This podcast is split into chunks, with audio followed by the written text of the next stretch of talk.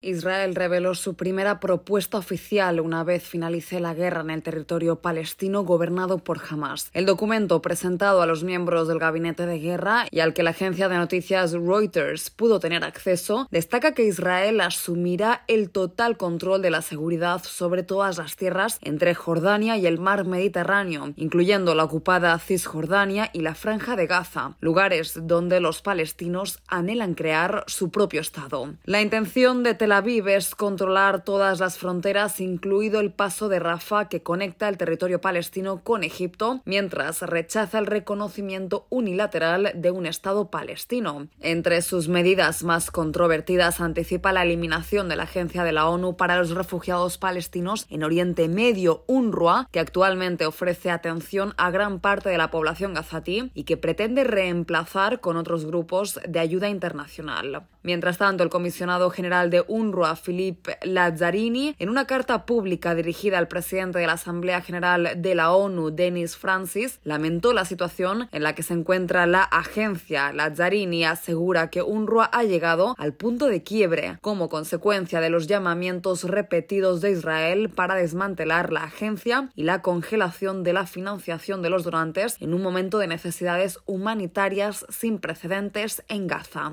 En una reciente entrevista con La Voz de América, la directora de UNRWA España, Raquel Martí, anticipó el futuro de los gazatíes si no se revierte el apoyo económico que 16 países retiraron, entre ellos Estados Unidos, tras una serie de acusaciones vertidas por Israel y que implicaban a trabajadores de UNRWA con los ataques del 7 de octubre llevamos realizando ese trabajo desde hace 75 años y nos vamos a ver obligados a cesar todos estos programas por la falta de financiación. Tengo que añadir además que en un momento en el que la Corte Internacional de Justicia, el máximo órgano judicial del mundo, ha dictaminado que es necesario incrementar la ayuda humanitaria para Gaza, lo que han hecho estos 16 gobiernos es contradecir este dictamen retirando los fondos a la agencia. En tanto, la parte palestina reaccionó a la propuesta israelí y el portavoz de la autoridad palestina Mahmoud Abbas, Nabil Abu Rudinei, dijo a Reuters que la propuesta de Netanyahu estaba condenada al fracaso, al igual que cualquier plan israelí que pretenda cambiar las realidades geográficas y demográficas en Gaza. Judith Martín Rodríguez, Voz de América.